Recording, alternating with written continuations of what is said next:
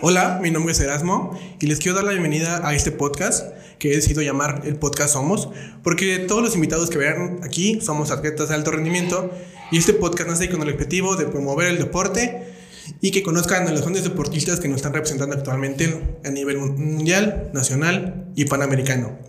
El día de hoy tenemos a Paulina Garnica Nochebuena, campeona panamericana, ranqueada número uno, campeona nacional. ¿Y qué más? Pues creo que ya estatal municipal. ¿De la colonia? De la colonia, de mi casa también. Ella es de la disciplina de judo. Y cuéntanos, hay mucha gente que no sabe hacer el judo. ¿Qué es el judo para ti?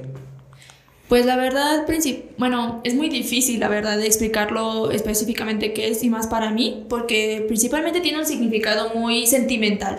El judo ha estado prácticamente toda mi vida. Mm, coloquialmente se podría decir, este es un deporte de contacto, un, arte marcial, pero más que un arte marcial es un estilo de vida, es una forma de vida. Esto te enseña mucha filosofía, muchos valores y es prácticamente un estilo de vida. Entonces, no solo es un simple deporte. Pero, o sea, ¿y cómo fue tu comienzo en esa disciplina? Pues exactamente, fue, es una anécdota muy chistosa, porque todo fue en un día de muertos íbamos saliendo así disfrazadas pequeñitas. Iba con mis primas, mi prima y mi hermana, éramos las tres. Este, era prácticamente, ajá, un 2, 1 o 2 de noviembre. Tenía 4 5 años. Y pues salimos a, a pedir calaverita normal. Y, y, o sea, literalmente pasamos enfrente de. O sea, estaban dando marometas, ¿no? O sea, estaban haciendo gimnasia. O sea, ahorita sé que es gimnasia, ¿no? Es, un calentamiento, pero para mí fue como, wow, están saltando en una acrobacia. Dije, me impactó demasiado. Y entonces, pues, fue como, que seguí con esa espinita. Y pues mi mamá investigó y pues nos metió tanto, mi, tanto a mi prima, a mi hermana y a mí. Y pues ahorita ahí sigo.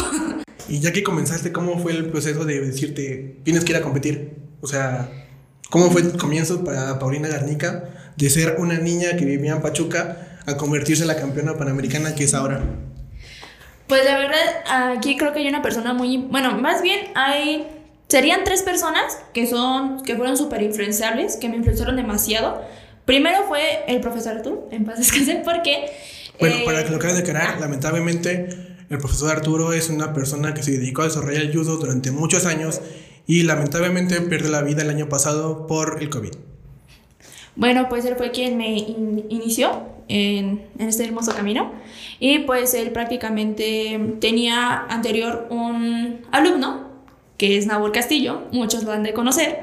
Eh, muchos, ¿no? Pues, bueno, él es una máxima figura en el deporte tanto a nivel nacional como panamericano y pues obviamente a nivel estatal. Em, pues la verdad él nos, nos, enseñó y nos dijo mucho de que, mira, él está acá, él fue acá, y pues también Nabor era una, es una persona súper noble y siempre ha sido súper carismática. sí, sí, es una persona que siempre te está ayudando, o sea, si ve que algo es mal, va y te apoya, te siente, si te ve mal, va, te abraza, te aconseja. Sí, es súper humilde, súper noble y siempre nos enseñó que siempre él decía que él, él empezó, porque al empezar, pues te formas y es del grado más alto al grado más bajo. Entonces, si tú inicias, pues eres el último de la fila. Entonces, él siempre decía, yo empecé ahí, donde tú estás, en el último de la fila, yo empecé ahí. Y pues prácticamente fui avanzando. Así que si yo lo pude, tú también lo puedes hacer. Y pues él nos decía, ay, pues ya se fue a tal lado, ya se fue acá, ya fue a competir, ya representa a México. Y entonces eso fue muy impactante para mí. Y yo dije, o sea, no sabía que se podía vivir del deporte. Y cuando supe que existía esa realidad, dije, es algo que quiero. Entonces, prácticamente viendo a una persona que tenía mis orígenes, podía lograrlo, que lo logró, que lo estaba logrando en el momento, pues fue un, yo también lo quiero hacer, yo también quiero hacer, tener, ese, tener esa, tener más bien como que ese futuro. Entonces, pues, eh, también, pues el profesor Arturo me indujo y fue como desde, desde el principio, no, pues vean nacionales, había antes muchos estatales, era así como de ve para acá, ve para acá, y pues desde ahí empezó a, pues, a rankearme y eso. Y pues también eh, muchísimo después, ya cuando estaba muy experimentada nacionalmente, llegó otra persona que ahorita es mi actual entrenador, el profesor Nelson. Saludos al profe Nelson. Hola. y pues él, eso me brincó. O sea, yo pensaba mucho, sí tenía ese, esa meta, ¿no? De Juegos Olímpicos y eso, pero era más un sueño que una realidad. Era un sueño, realmente. Y entonces, pues, no, yo lo quiero, yo lo quiero, yo lo quiero, pero pues, no o sea, yo sabía que era un sueño un poco difícil. Y él, ese sueño me lo hizo una posibilidad y ahorita ya prácticamente una realidad. Entonces, pues, él, o sea, prácticamente fue como de un antes y un después de esas tres personas en mi vida. Y ahora comentas, Ana Castillo, ¿qué sientes al ver que llegas a entrenar con uno de tus grandes ídolos? O sea, llegar, llegar y vestirte y poder entrenar a alguien como Nabor, también como Culuz, que son dos deportistas que próximamente estarán aquí, eso espero. es saber de la invitación. y también, o sea, ¿cómo, ¿qué sientes? O sea, ¿cómo, cómo, o sea, ¿cómo pasas de verlos así de chiquitos a verlos de, ay, ya abrazarlos, o sea, proyectarlos? La neta me cago. Aunque no lo crean, o sea, bueno, el año pasado nos preparamos, nos preparan a los tres a un mismo torneo. Yo, bueno, yo en junior y ellos en senior, en diferentes categorías, pero nos estaban preparando los tres con, en el mismo torneo. Yo la verdad estaba, estaba cagada. yo estaba así como de, no puede ser, yo, o sea, antes yo lo veía prepararse a él y ahora me están preparando con él. Y era así como de, wow, wow. Y luego, o sea, también Luz, era así como de, antes yo la veía súper grande y eso, y luego la veo y es como de, ahorita ya entreno con ella y me ponen con ella y es así como de, no, le tienes que ganar, y es como de, wow. ¿Cuándo pasamos de esa admiración a, bueno, siempre ha sido una admiración, pero o sea, de esa admiración de hasta acá a ponernos en el mismo nivel? Era, bueno, eso a veces sigue siendo impactante y a veces tampoco me la creo. Y ahorita que dijiste la preparación, ¿cómo es una preparación para ti? O sea, mucha gente, eh, ahorita con el tema de los Olímpicos, mucha gente estaba sentada en su casa diciéndole, ah, ganó cuarto, ganó tercero, ay, ¿por qué no ganó primero? Pero, o sea, que realmente ahí traes un alto rendimiento, o sea, ¿qué tanto tienes que sufrir tú en la pista, en el gimnasio, en el tatami, para que tú, tú llegues y digas, soy campeona panamericana? Pues prácticamente no es solo, no es solo es ir, entrenar y ya. O sea, principalmente es una estrategia y una preparación táctica, técnica, psicológica. O sea, son muchísimos factores. Hablándose también, no solo tienes que prácticamente manejar lo que es tu vida deportiva, también tienes que manejar tu vida personal, tienes que manejar tu familia, tu tarea, bueno, más bien tu escuela, todos los ambientes en los que tú te desarrolles tienes que saberlo manejar súper bien, porque muchos creen que solo es, ah, pues solo deporte y ya. O sea, es como de, y es lo más genial. O sea, tienes que sacrificar demasiadas cosas. Um, para mí, principalmente, imagínate, tengo que sacrificar comida. Que a mí lo muchísimo. Es un tema que ahorita vamos a tomar, que vamos a tocar, porque es algo importante en esta disciplina. Por muchos no lo saben, el judo va por categorías y por pesos. Taolina está en los 57 kilogramos. 57 próximamente más de 70. no, pero o sea, pues un ejemplo tienes que sacrificar dietas y luego un ejemplo en mi familia es un poco difícil. Porque, bueno, primero son, hay una panadería muy cerca y pues el pan, las harinas y eso como que no son tan compatibles. Me has comentado que el pan está bueno. está muy bueno, lo recomiendo. Ah, aquí, una, un patrocinio no pagado. un anuncio no pagado. Este, también lo principal o lo más importante también es muchísimo nuestra vida social. Porque hay muchas veces que un ejemplo, a veces las personas sentimentalismo y un ejemplo con tu pareja, con tus amigos, hay cosas que a veces no puedes controlar. Un ejemplo, una mala, así de que hoy pasa un día mal porque me enojé con un amigo, te puede afectar muchísimo en un entrenamiento, aunque tú no lo creas. Entonces es saber principalmente manejarlo, separarlo y a veces es muy difícil. Y más cuando pasas una etapa de adolescencia que todos pasamos, que te conflictúas y luego tienes tus típicas... Sí, tus achaques, reacciones, de que todo te está molestando. No, todos, no siempre va a ser tu día. O sea, va a llegar el día donde tú llegas realmente al entrenamiento y vas a cargar con todo lo que traes dentro. Vas a cargar con las emociones, con los regaños, con las materias que estás reprobando. Bueno, en mi caso me pasaba así. No solamente a todos, pero cargas con muchas cosas que la gente no realmente no ve. Exacto, y muchas creen que realmente una preparación, bueno, a lo que yo más o menos sé, porque no soy entrenadora, eh, es una preparación de un año para un torneo importante, pongámoslo así. Pero muchas creen que es como de, ah, pues te preparas el año y con eso es suficiente. No, prácticamente es toda una vida. Eh, un ejemplo ahorita para Juegos Olímpicos no es solo una etapa de cuatro años, es una etapa de toda, prácticamente toda tu vida deportiva. si una- bueno, esperemos que sí se pueda. Y Claro que se va a poder. Ah, bueno, claro. Sí. Bueno, cuando vaya a París, a París 24, no solo va a ser una etapa de 3 años, que ahorita es uno menos, sino es una etapa de 17. Ahorita tengo ya 16 años, 15 años en el judo. Más 3 son 18, sí sé contar. Casi París iba a ser Para que vean que no 18. todo es deporte. Van a ser prácticamente 18 años de preparación para un torneo. Entonces no es solo no es solo un aspecto en tu vida, por eso el deporte abarca prácticamente todo. Es un estilo de vida. Y ahorita que, bueno, por ejemplo, el- lo, lo vimos mucho en los Juegos Olímpicos, el caso de Simone Biles, que dejó de competir por guardar su inteligencia emocional. ¿Qué tan importante crees que sea eso? O sea, Prácticamente lo es todo. lo es todo. Eh, bueno, yo ahorita estoy estudiando una licenciatura en Cultura Física y Deporte y justamente ahorita estoy viendo Psicología Deportiva. Y prácticamente es súper importante manejar tus emociones, tus sentimientos y también lo que pues, anteriormente estaba comentando. Saber manejar algunas cosas que, no, que a veces no dependen ni siquiera de ti. Porque te aseguro que lo que le pasó a Simone Biles no, fue, no solo fue de cosas que afectaron, porque o sea, tuvo sus razones, pero no solo fueron cosas de que dependían de ellas. Yo te aseguro que muchas cosas, eh, elementos externos, que uno de esos fue la presión, la presión social que todos tenían. O sea, la expectativa que tenía es algo que ella no puede manejar. Ella no le puede decir, no esperen nada de mí o espérenlo todo. Eso no lo puedes manejar. ¿y cómo es que tú lo manejas? O sea, todos lo vemos dicho, todos lo vemos muy fácil de hay que aprender a manejarlo, pero sí, güey, ¿cómo lo manejamos? O sea, No se ¿cómo- logra.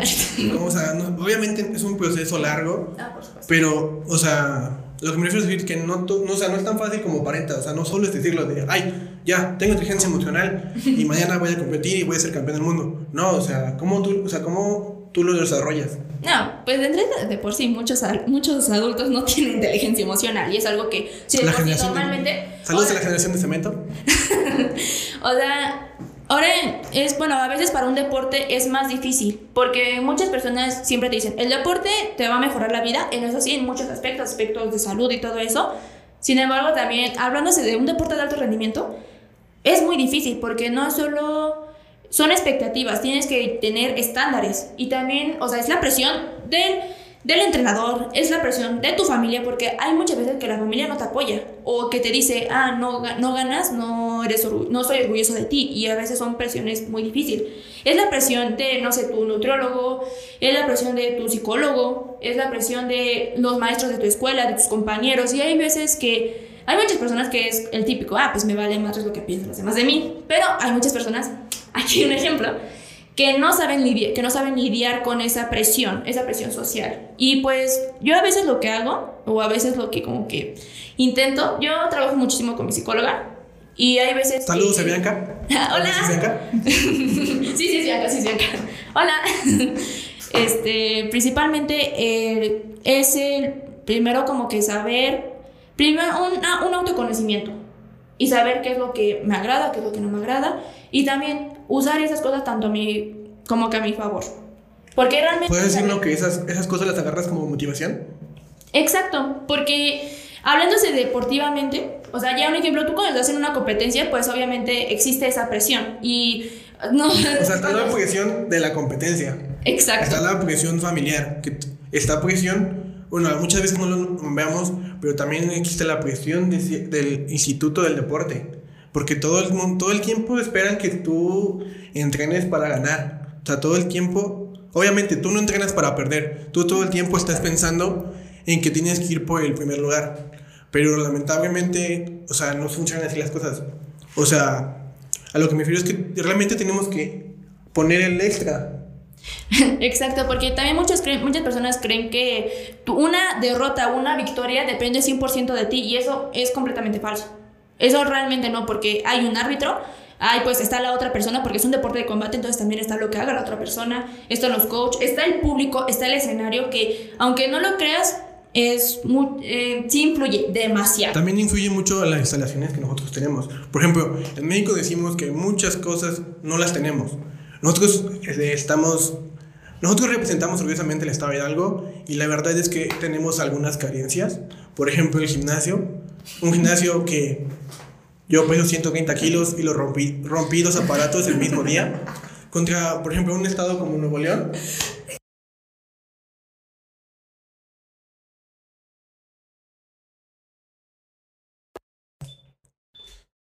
Probando, probando, probando. Vamos. Ah, volvemos a una parada técnica. Y lo que estaba diciendo es de que, por ejemplo, eh, nosotros tenemos algunas carencias en el Instituto de la Alianza del Deporte, que es el gimnasio. Y comparado con Monterrey, que tiene las mejores instalaciones, o sea, hay, nosotros tenemos que dar más de nuestro talento para poder complementar ese menos que nosotros tenemos. Sí, porque, bueno, algo que tanto, bueno, eh, a nivel nacional, tanto Nuevo León como Jalisco son potencias, casi siempre son los primeros, están entre los que pelean en primer lugar en medallero general. Sí, en cualquier deporte, ya sea Ajá, judo, de hecho, en la mayoría de deportes. En judo no es la excepción. Y pues principalmente ahí ya hay pues hay centros de alto rendimiento capa- eh, capaces de aguantar todo eso, de tantas disciplinas y tantas personas. Y también un ejemplo, la escuela los apoyan. Es así como de, ah, saben que entrenan. Y pues luego también hay así de, pueden entrenar dos, tres Sí, veces al en día. el caso del CODE Jalisco, que Exacto. tienen la oportunidad de entrenar desde pequeños y al mismo tiempo, o sea, creo que entrenan, Entrenan, escuela y vuelven a entrenar. Entonces también luego se quedan concentrados ahí. Entonces tienen esas posibilidades. Aquí, pues no, aquí es prácticamente tienes que a veces desvelarte. Para y- cumplir con todas tus tareas, todos los proyectos. Por ejemplo, regularmente en el estado de Hidalgo, en la disciplina de judo, entrenábamos, antes de la pandemia, entrenábamos de 5 de la tarde hasta la hora que acabáramos. Ya fueran 8, 8 y media, 9. Sí, vamos a terminar a las nueve. Y efectivamente, o sea, hay veces en las que, pues, o sea, luego el demasiado, era, muchas cosas te lo metían en solo una sesión. Lo que podría ser en dos hasta tres sesiones, te lo meten en una sesión. Pues sí, obviamente tu cuerpo luego... Sí, o sea, era- era un es un cansancio de, por ejemplo, llegar a la escuela. No sé, regularmente se entraba a las 7 y salías a las 3. Salías de 3 a 4 comías, 4 y media tenías que irte a entrenar para llegar 5, 5 y media, llegar a correr y lo que tocar ese día. Efectivamente, y o sea, pues también existe esa presión, pues lo más, lo más seguro es que en todas las familias, pues existe esa presión de tienes que ir bien a la escuela, ¿no? Y luego también, luego los profesores llegan y no, tienes que hacer bien el entrenamiento, ¿para que estás aquí? Y luego de repente es de llegas y es como de, no, ahora tienes que hacer la tarea. Y era así como de, luego son demasiadas cosas que para un niño que va en secundaria, primaria, luego a veces es muchísimo. Yo la verdad, pues, yo me acostumbré y yo, es muy extraño porque yo me acuerdo cómo hablaban mis otros compañeros no deportistas, pongámoslo así, y eran vidas completamente diferentes. Sí, como que le llegaban de su casa, ponían el Xbox, se ponían- terminaban, iban a comer, hacían su tarea, regresaban al Xbox. Sí. Es como de, yo tengo que ir a entrenar. Y es como también de perderme varias cosas como fiestas. Efectivamente, casi siempre, de hecho, al principio muchos de mis compañeros me invitaban y siempre decían, no, tengo que ir a entrenar. Y o sea, llegó el momento en el que a mí ya no, ya no me invitaban, porque era como de, es que no puedes. Y era, y era, era, muy triste a veces, porque era así como de, ay, ¿por qué no me invitan al menos? Pero es como de, pues sí, les voy a decir que no. Entonces, mejor si no me inviten, pero pues sí es un, a veces un poco ese aislamiento. Y también hay muchísimas, muchísimas veces que te creen como un- ah, en ese aspecto extraterrestre, prácticamente una persona muy diferente. Porque yo siendo mujer, y pues yo siempre he sido una persona pequeña y antes era muy delgada. Entonces ahora es como de tú haces un deporte de combate y o sea, les pegas a las personas porque creen, hay una, una mala vista en judo que creen que damos patadas. Pero y no no, es así. cierto. no lo damos, de hecho están No, prohibidas. Existen las proyecciones, que es el arte de derribar a tu contrincante sin golpear. De hecho, o sea, el objetivo es ponerlo de espaldas. Y sí, efectivamente, pues sí es un... Pues sí, no, es Que también en el judo se ocupa las estrangulaciones, palancas, movilizaciones. Sí, de hecho hay dos tipos, o sea, arriba es como combate arriba y luego combate en piso. Es, es parecido al jiu-jitsu, de hecho deriva del jiu-jitsu. Pero bueno, independientemente de, de eso, o sea, luego eso lo vamos a explicar un poquito más adelante.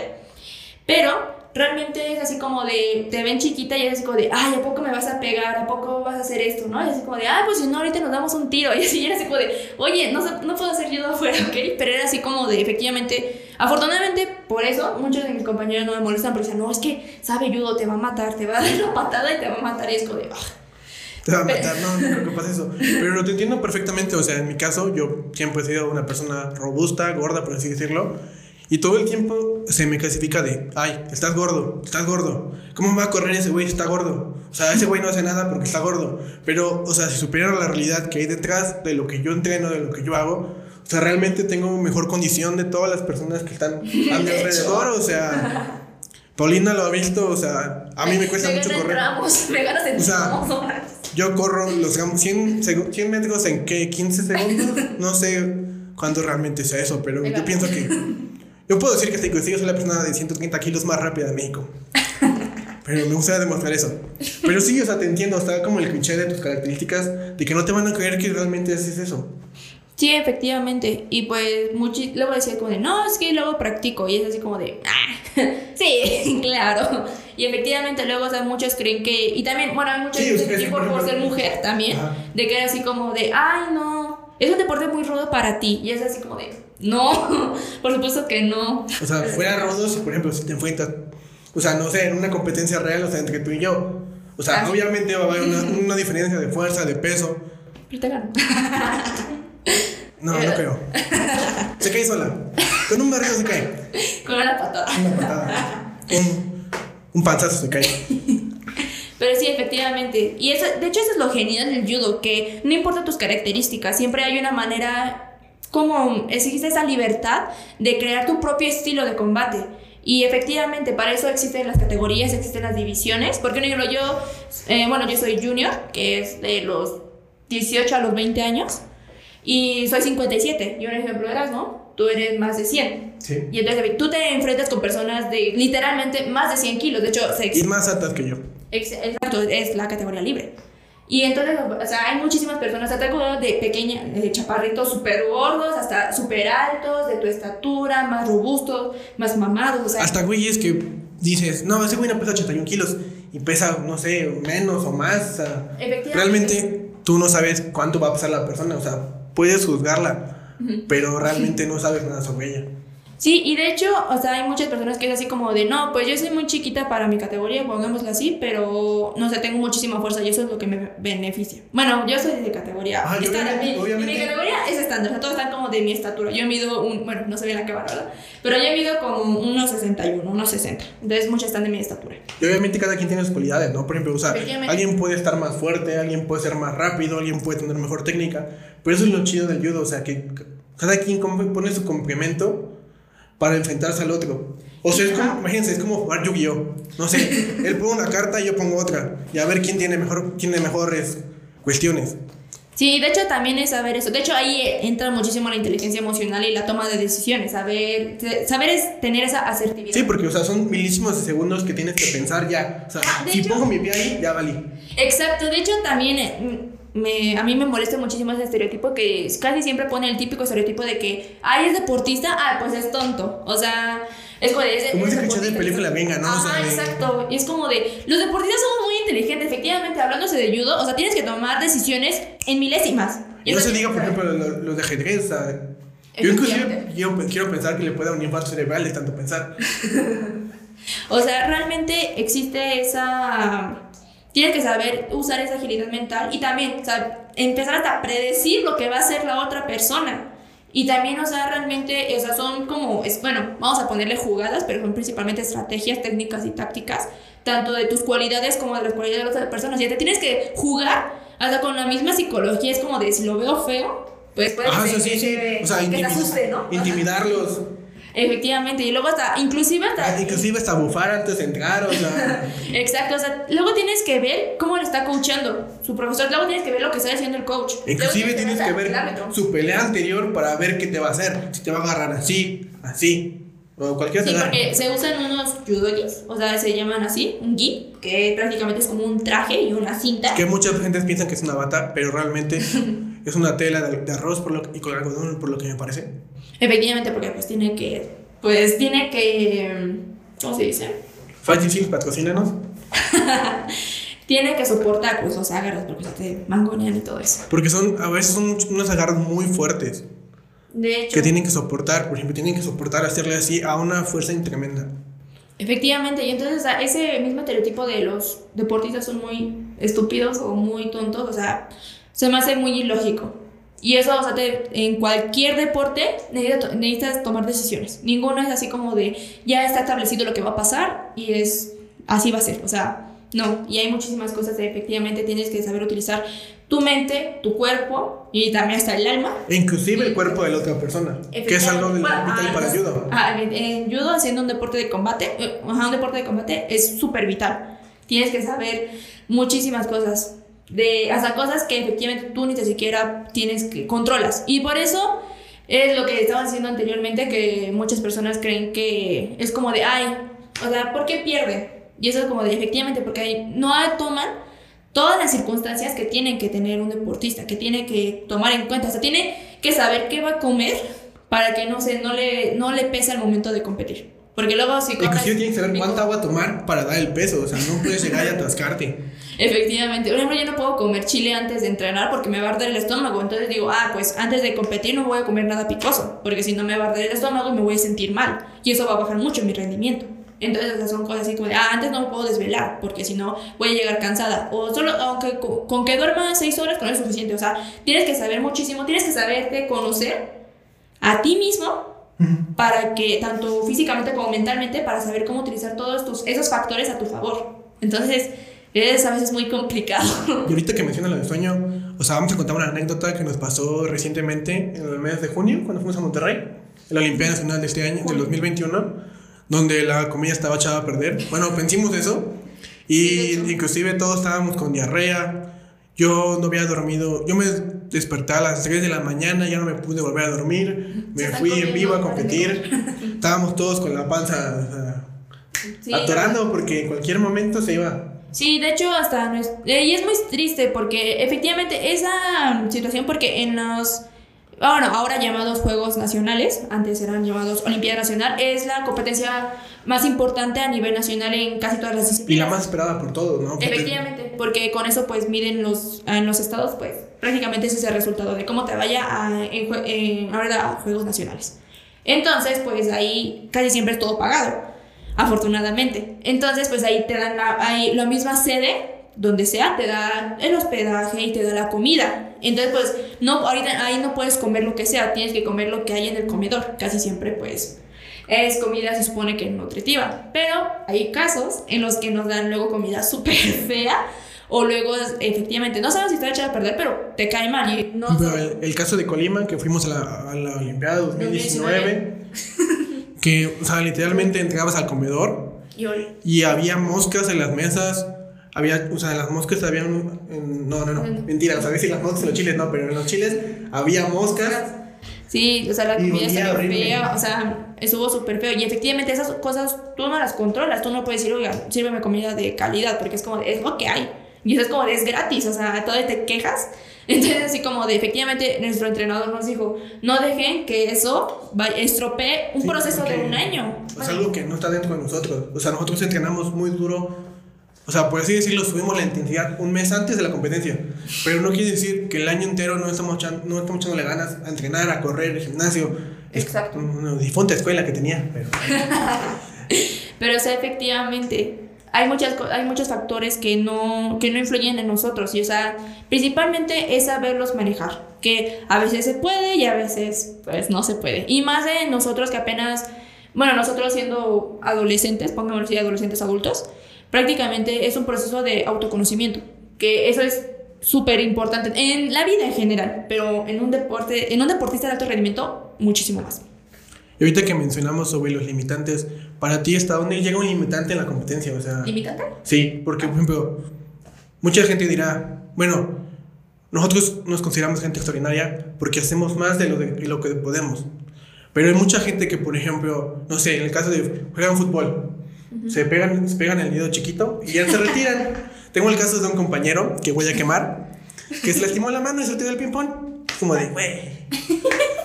O sea, te entiendo, te quiero, amigo. Te quiero, amigo, pero te voy a quemar. Ah, pero, o sea, lo que me quiero referir es que hasta qué tan, qué tan limitante es una, una lesión. Uf, demasiada, demasiada. O sea, realmente, de entradita, casi siempre en un entrenamiento, pues obviamente le exiges a tu cuerpo más de lo que técnicamente es capaz. Entonces, pues de entradita existen las contracturas y pues te duele el cuerpo. O sea, el adol, no sé decir la palabra. Que, bueno, adolorimiento, adolorimiento. Adolorido, Adolorido, eso. Perdóname, fallas técnicas. Este, entonces, pues la entradita que te duele el cuerpo te impide. Y luego existe esa presión del entrenador que es como, no, tienes que dar más. Y luego, pues también tu propia presión de que no, pues puedo dar más. Entonces, a la entradita, eso, que eso es súper normal. O sea, eso le pasa a cualquier deportista. Y más cuando existe ese cambio de etapas, porque siempre en un entrenamiento, en una etapa de entrenamiento, siempre pues hay cambios, ¿no? Entonces, ah, es eso. Luego, de repente, que hay veces que un ejemplo que tu compañero hace una mal una técnica, Y te puede lastimar. Y te suben en una costilla. Luego, también un ejemplo, hay un factor súper importante que efectivamente aquí es. ah, Volvemos a una, una pausa técnica. Ah, bueno, eh, estaba diciendo anteriormente que pues existe el dolor muscular, ¿no? Y luego que, que pues luego te tiran y pues luego caes mal o algo así. Y o sea, son también factores que pues tú no tienes en cuenta. Y luego, efectivamente, aquí es la importancia de las instalaciones que tienen que estar de la mejor manera. Porque, por ejemplo, a nosotros eh, tenemos, afortunadamente, se supone que tenemos el área más grande de México, pero está muy dura. Y, o sea, realmente el tatami es, es una colchoneta donde nosotros Dos entrenamos metros por dos metros, ¿no? Pero- a uno por dos, que prácticamente pues su función es esa, ¿no? Que pues no duela, porque si caes así en piso, pues obviamente te vas a lastimar, entonces el punto es de que pues no te lastimes Se y que pues, caída. efectivamente. Y sin embargo, pues en, de en sí el tatami que tenemos están muy duros y luego pues luego a veces lo ideal es que se ponga una tarima o un bajo alfombras y luego pues eso nosotros no tenemos a veces. Solo tenemos así una goma espuma y a veces pues ahí está muy duro y luego efectivamente la caída, pues ahí luego surgen las lesiones, porque o sea, es como si cayeras en piso. así imagina que te tiren, luego te tiran, te caen encima y o sea, con todo eso, luego sí eso existe. Sí, sí, lo, lo sé por experiencia. Yo, por ejemplo, tengo cuatro, no, cinco luxaciones en mi hombro izquierdo y tres luxaciones en el hombro derecho. Pero, o sea, realmente no ha sido como, como tal un impedimento para mí, porque, por ejemplo, No. o sea, me luxo. No sé, me luxo el jueves y el lunes ya estoy entrenando, ya estoy corriendo. O sea, es como una. Es lo que decías, somos personas extraordinarias. Efectivamente, y también nos necesitamos muchísimos apoyos porque, por ejemplo, ahí entran las áreas multidisciplinarias. Un ejemplo, ahí debe de tener una buena fisioterapeuta. Saludos. Hola.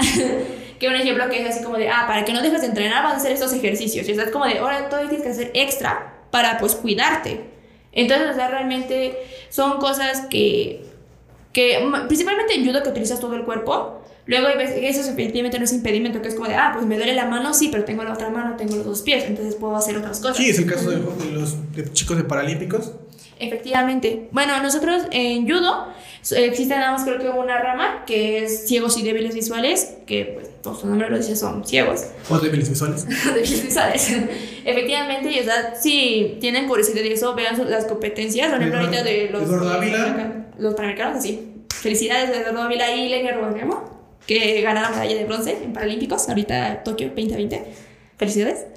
Y pues efectivamente, o sea, no es impedimento. Y te aseguro, y un ejemplo, había un chico, en, no, no sé de verdad de qué estado es, que no tiene una pierna y así, y así entra a competir. Entonces, Creo que era de Jalisco, ¿no? ¿Es de Jalisco? No lo sé, la verdad, no estoy segura de qué estado era. Pero, o sea, realmente no es un impedimento.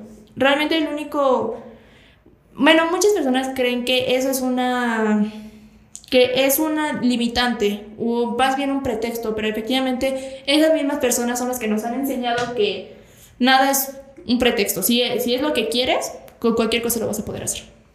Y ahora, por ejemplo, en las competencias, ¿qué pasa por tu mente antes de entrar a la competencia? O sea, porque todos decimos, nos preparamos, ya entramos, pero entras, te, o sea, a mí me tiemblan los pies, o sea, no sé si quiero ir al baño, son los Sí. nervios. Ya me siempre te mandas del baño y es como de, ay, no, no sé si tengo, o sea, si es o no, no me voy a ir a medio combate, ¿no? Pero realmente, efectivamente también es saber manejar eso, porque hay muchas veces que es como, efectivamente te preparas para que a la mera hora te dé pánico y ya no lo puedes hacer. Y Sí, o eso sea, pasa es muchísimo. bloqueo. Sí, efectivamente. Y, o sea, a mí me pasan muchísimas cosas. O sea, luego a veces, me- bueno, de por sí yo pienso mucho y a veces hasta sobrepienso de más. Entonces, pues siempre existen esos pensamientos de qué pasaría si, si gano, si pierdo, si gano, pero de qué manera, si pierdo, de qué manera, qué voy a hacer, qué no voy a hacer, este, qué tal si pasa esto, qué tal si no sé, eh, justamente en ese momento pasa algo que no conlleva, que yo no tengo ningún control. O sea, realmente son muchísimas cosas que te pasan por la mente. En mi caso, son demasiadas. Luego de que, luego te dice algo mi entrenador que es como de tienes que entrar duro y es como de, y si no lo hago, y si me quedo ahí No, paralizado. eh, tres ataques seguidos, tres ataques seguidos, Paulina, tres ataques. Y es así como de, ¡ay, qué hago?". Entonces, realmente existe ese parálisis, pero ahí yo creo que entra muchísimo la inteligencia emocional de saber qué es lo que te sirve, qué es lo que no te sirve. Y también, una de las maneras, luego a veces lo que hago es visualizar mi competencia, que es como de, ok, voy a hacer esto, voy a entrar, voy a hacer mi estrategia, yo trabajé para esto, para eso estoy aquí. Me costó, no sé, muchísimo dar el peso, que es casi la historia de todas mis, mis, mis competencias, que es como de me esforcé tanto, me sacrifiqué tanto para que ahorita no rinda, o sea, no, no lo vale. Entonces, así como de por mí, por las demás personas que, que han estado en ese proceso, tengo que hacerlo y quiero hacerlo, principalmente. Entonces es como de trato de motivarme y no trata de sobrepensar tanto para que pueda dar lo máximo en cada combate. Y ahorita que hicimos las competencias, obviamente el año, acabas de ganar la Olimpiada Nacional, vas a ganar, quedé ranqueada número uno a nivel panamericano, pero ¿cómo te sientes de ser la número uno de México? Oh, eh, O sea, porque realmente mucha, bueno, perdón, perdón pero mucha gente, o sea, no sabemos apreciar el valor que tenemos de ser campeón nacional. Lo platicábamos con nuestro entrenador, por ejemplo, y esta es una, esta es una de las razones por cuál nació este podcast, porque él nos comentaba que, por ejemplo, en Cuba, tú ibas a tu municipio y todo, todo el mundo te conocía, todo el mundo, ajá, eras un dios para ellos. Pero, por ejemplo, nosotros seguimos en Pachuca y nadie conoce a Paulina. Ah, pues solo es como de, ah, mi compañera de la escuela. Ah, ella iba conmigo, competí ayudo. Pero no saben realmente de lo que es, en lo que es Paulina. O sea, Paulina es una campeona panamericana. Y es muy difícil ver eso. Por ejemplo, no sé, en nuestras casas, en nuestras, en nuestras familias, es un tema, por ejemplo, en el mío, de que toda mi familia practica béisbol. O sea, toda, toda, toda. Fútbol de ese lado. y es como de, no ganan ni un torneo en Tizayuca y es como de, güey, yo soy campeón nacional, yo he ganado nacionales. Sí, efectivamente no se da esa visibilidad porque es bien chistoso y de hecho hay veces que yo también lo desameritaba, que era como de, ah, bueno, ya ganó un torneo, ya no, está bien. Pero luego realmente, efectivamente, no le das ese valor que tiene, porque efectivamente tú, es, ¿no? Ya ganabas, te felicitaban, lo que quieras, feliz, ¿no? Sí, Llegabas la, a tu casa. En, Facebook, ¿no? Ajá, sí, ¿no? y ya, ¿no? Así te la foto, la foto en el periódico del Estado. Ajá, pero, por ejemplo, llegas a tu casa. Yo, en menos en mi casa, siento que también en ese aspecto, o sea, se los agradezco muchísimo, saludo a mis papás, que era así de que, ah, ok, felicidades, eres campeona, felicidades, pero cuando te fuiste no lavaste los trastes, te toca lavar. Sí, o sea, también es una parte de la humanidad. Ajá, claro. Y entonces así como llegas a tu escuela y era como de, ah, ¿por qué faltaste? Ah, es que fue un torneo. Ah, qué bien. ¿Pero qué crees? ¿Viste el partido ayer de fútbol? era así como de, no entregaste las tareas, ¿qué vas a hacer? O sea, ¿cuándo me las vas a entregar? Y entonces efectivamente, mm, el salón de desamerita, ni siquiera te dan ese, como que ese interés a saber. Y efectivamente a nosotros como judo, o sea, aquí en Hidalgo el judo es potencia prácticamente. Somos el mejor deporte a nivel estatal. Y es a nosotros siendo judo, luego no nos dan ese como reconocimiento. Ahora otros deportes, sí, al caso. Ni saben qué son. Ahorita que lo mencionas en las escuelas, yo por ejemplo iba en una preparatoria, no diré el nombre, pero me pasaba mucho de que no me apoyaban. O sea, yo llegaba con mi, con mi justificante de que había ido a un torneo nacional, de que había ganado la Olimpiada Nacional, entregaba mi justificante, me decían, ven al, día, ven al día siguiente por él. Llegaba y lo habían perdido, lo daban por perdido. O sea, yo ya me tenía que chingar con recuperar tareas. Inclusive una vez falté hasta el examen final de química, me parece. Que tuvieron que echarme la mano, ponerme una calificación. Pero eso realmente es algo importante y que las escuelas lo están viendo. Sí, y de hecho, o sea, hay muchísimos maestros que hay unos que te apoyan, que te dicen, ah, sí, sin problemas, vete. Este, aquí vemos cómo lo resolvemos. Hay otro que dice, no, pues entrégame las tareas antes y tú ya te vas planificando, ¿no? De, de, sabemos que tenemos, que hablar con los profesores. Efectivamente, pero hay unos profesores súper buena onda y de hecho que se los agradezco de corazón. Pero hay otros profesores que sí son mala onda, que son así como de, no, yo no te voy a apoyar. O sea, de eso no vas a vivir. No sé por qué le estás dando tanto empeño a algo que no te va a servir para nada. Así te lo dicen, realmente. O sea, yo tuve una maestra bueno, no voy a mencionar, en primaria, así lo voy a dejar. Que, o sea, realmente cada vez que yo faltaba, se enojaba muchísimo. Y, y así me lo dijo, o sea, como de, eh, ¿tú por, qué le das empeño a algo que no te va a servir para nada? ¿Por qué estás, por qué estás descuidando la escuela, que ese sí tiene futuro, por algo que te vas a morir de hambre? Así me lo dijo y fue como de... es como de ahora, mira, maestra, estoy cambiando panamericano. Efectivamente, y de ahí había vuelto de mi primera Olimpiada Nacional. Entonces, o sea, pues, es un, bueno, es una etapa, es algo, un paso muy grande. Entonces, pues es así como de... Es cierto, o sea, hay, afortunadamente lo supe manejar, pero hay muchas personas que eso es lo que, pues, lo desamerita.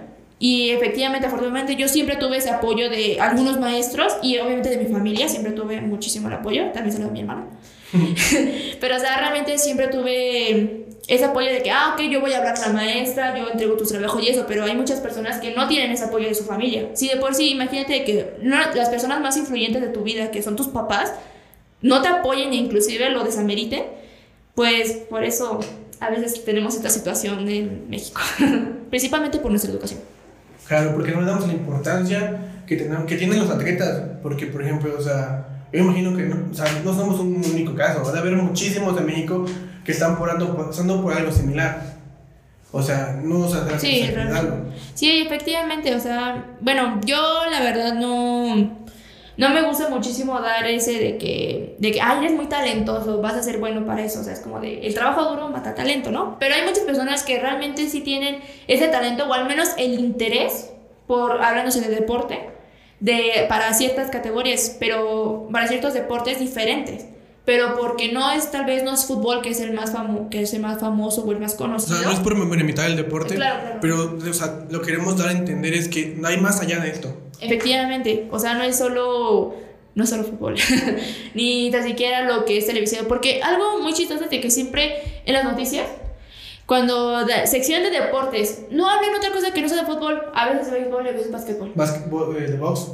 Ajá, pero hasta ahí. De hecho, el voleibol siempre habla de la Liga MX. Siempre hablan de eso. Y es así como de, esa, hacen análisis de. Y es como, ok, está bien, está muy bien que se dé esa visibilidad al deporte.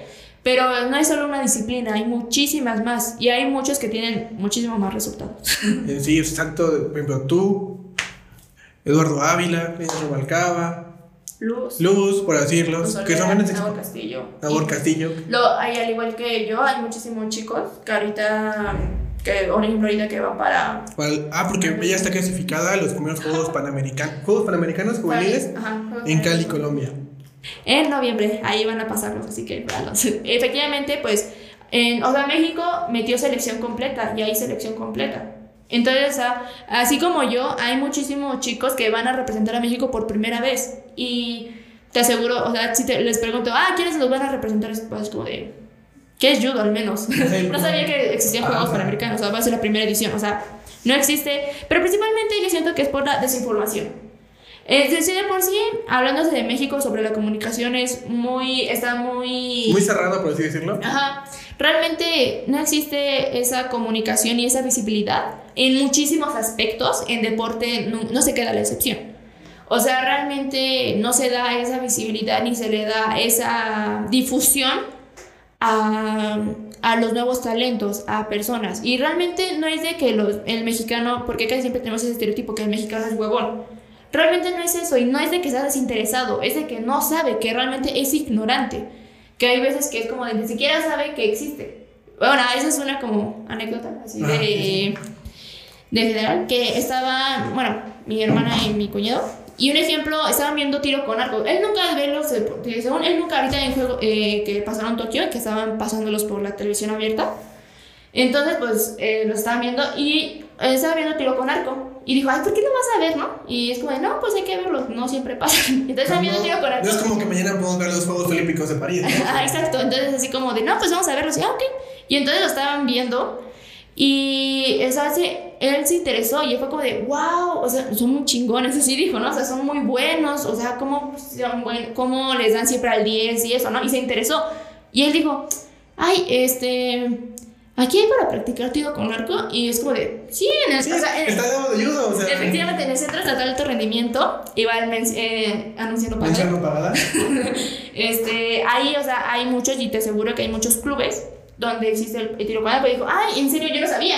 Yo pensaba que solo estaba en, México, o bueno, en Ciudad de México. Sí, en Conal, en Ajá, es como de ya, o sea, un poquito más, más, pues más para acá, ¿no? Entonces así como de, no, o sea, es como de, ahí puedes pasar, te aseguro que ahí te dan informes y mira, en cualquier edad vas a poder practicarlo sin problema. Pero efectivamente, o sea, es porque no lo saben, no porque no estén interesados o porque no les interese, es porque no lo saben.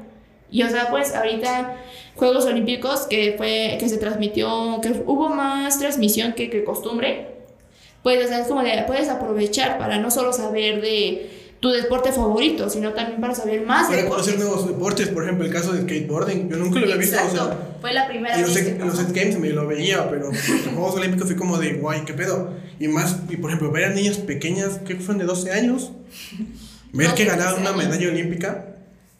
Y por ejemplo, hoy también tocaste un tema importante que dice tu cuñado, que se interesó, me imagino que es una persona ya más de 20 años. Sí. Pero, por ejemplo, o sea, todos sabemos, bueno, nosotros como deportistas sabemos que llega el punto donde ya no puedes practicar algún deporte. Eh, volvimos a volver desde una parada técnica. Ah, pero lo que estaba comentando, por ejemplo, o sea, el caso de tu cuñado.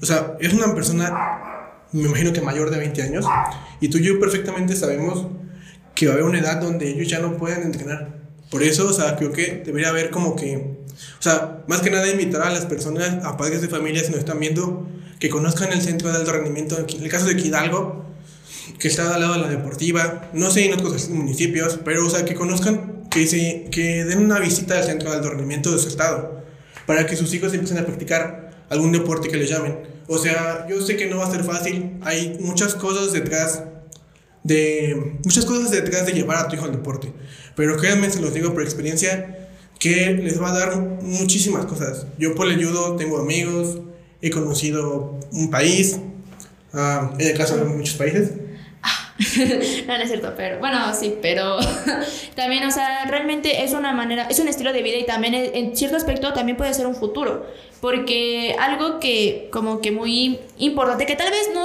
tal vez no lo pueden hacer de manera de alto rendimiento, pero sí de una manera estilo hobby. de una Y manera es- recreativa. Efectivamente, y pues eso les va a ayudar muchísimo para pues, lib- ay, o sea, mm, como científicamente está comprobado que estas te beneficia en muchísimas cosas, pero también es una manera de darle otro enfoque en tu vida, realmente, porque es co- hay muchas veces que es como de solo estudio, estudio, estudio, estudio, y hay veces que es como de, ay, hay más cosas. El deporte te da muchísimas ventajas y también te abre muchísimas puertas, como estaba diciendo.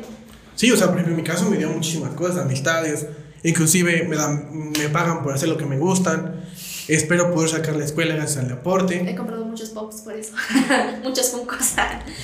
O sea, hemos podido darnos nuestros propios gustos sin necesidad. Bueno, obviamente dependemos de nuestros padres, pero, o sea, Claro.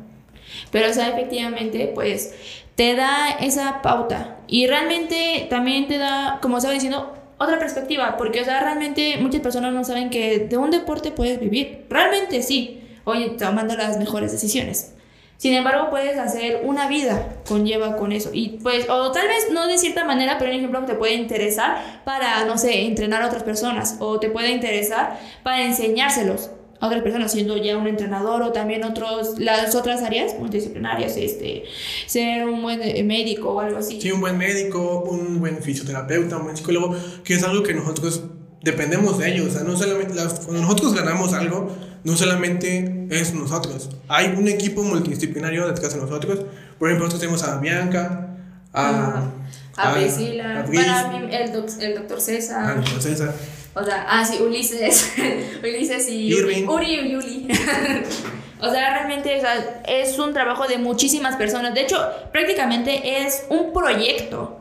Porque, o sea, pues tiene finalización, pero realmente, y solo es en una etapa de vida, entonces a veces tienes que saber utilizarlo al máximo. Porque efectivamente, eh, biológicamente no puedes practicar deporte toda tu vida. Tu cuerpo no va a dar para eso. Exacto, Y exacto. más hablando de un deporte de alto rendimiento. O sea, digamos, o sea, no sabemos hasta cuándo va a durar este periodo. Por ejemplo, en mi caso, yo ya tengo cinco luxaciones, tengo tres subluxaciones.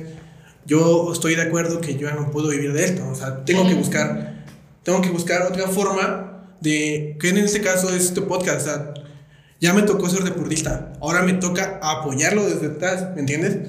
O sea, yo voy a hacer lo posible para que, tú tengas el mejor, los mejores apoyos. Entonces, o sea, no solamente mostrar ayuda, voy a buscar a todos, o sea, todo el apoyo que sea posible para cualquier deportista, ya sea de Hidalgo o de, o de cualquier estado. Entonces, difundan. O sea, que ayúdenme a difundir este episodio, o sea, ayúdenme a compartirlo, a escucharlo, a que conozcan los grandes deportistas que nos están representando a nivel mundial, panamericano, inclusive nacional. ¿Algo Sí, más que quieras agregar? No, es que realmente como que se quiten un poco esa, ese como chip de que también, no, efectivamente somos unas personas muy diferentes, no somos, no nos pueden considerar unas personas normales, por todas las cosas que hacemos y eso, pero también existe a pesar de que somos muy diferentes, seguimos siendo humanos, seguimos siendo personas que tienen vida social, que tienen otros intereses. Que tienen... o sea, tienen otra, o sea, sí, el deporte engloba a veces muchísimo todo, pero eh, mucho tu vida, pero no lo es todo. Entonces, hay muchas veces que un ejemplo, nosotros somos casi siempre el típico del mexicano chingo otro mexicano. O sea, el peor enemigo de un mexicano es otro mexicano. Y realmente eh, a los deportistas se le ven como unas personas que a pesar de los apoyos no hacen mucho o no dan lo que deberían de dar. Y realmente existe, por eso o sea, esperemos que se dé esa difusión para que sepan lo que existe, lo que hay detrás de un deportista, detrás de un logro, detrás de un solo compararte en un torneo, prácticamente lo es todo.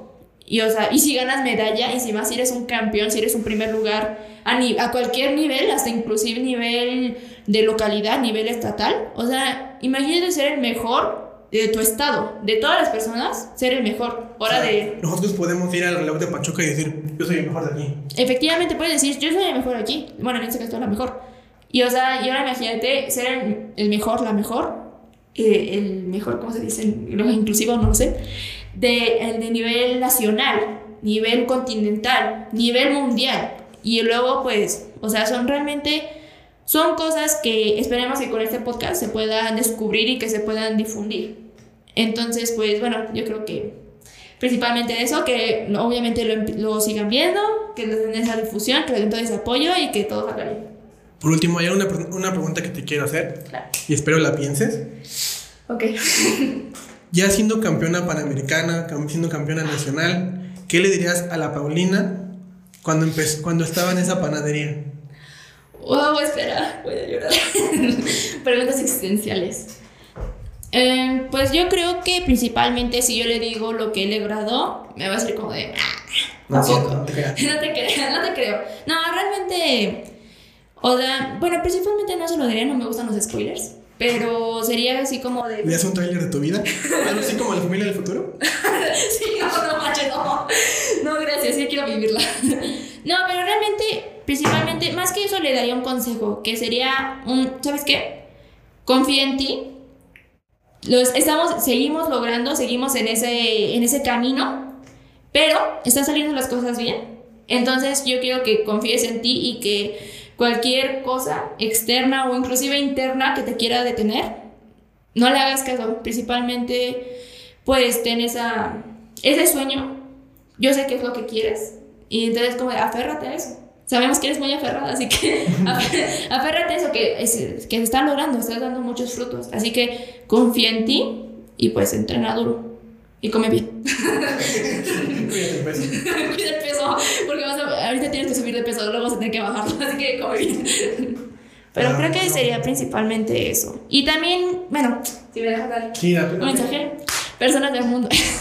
no, principalmente, uh, bueno, siendo de, ya sé que eso conlleva un, siendo de, hablándose de deporte, pero también si no eres un deportista, hay todos tenemos metas, todos tenemos sueños que queremos lograr, todos tenemos un objetivo. Y, hay, y realmente puede sonar un objetivo muy estúpido o tal vez muchas personas creen que ese objetivo es mediocre o que no lo vas a lograr. Realmente yo creo que principal, bueno, realmente yo creo que cualquier cosa se puede lograr, eh, pero principalmente tienes que, primero querértelo tú. De hecho creo que eso es lo principal de todo. Si tú no te lo crees, aunque quieras hacerlo creer a los demás, no lo vas a hacer. Entonces es como de, usa, realmente utiliza bien tu cerebro, tu corazón y toma buenas decisiones. Sé que dices, ah, tomar buenas decisiones es fácil y eso, pero es válido equivocarse y también es válido a veces fracasar. Pero eso no significa que sea el fin del rumbo. Ay, qué bonitas palabras. no sé. ¿Algo más que deseas agregar? Eh, no, creo que no, eso sería todo. Tus redes sociales para que te busquen, para que la sigan, para que, o sea, imagino que seguir publicando todos tus logros, tus competencias.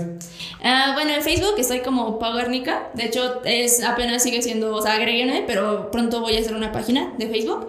Y en Instagram, p.garnica. Y ahí van a encontrar todo. Síganos en la página de Somos Podcast y búsquenme en Instagram como El Boing de Tamarindo. Y muchas gracias por escucharnos en la primera edición de este podcast llamado Somos. Bye. Bye.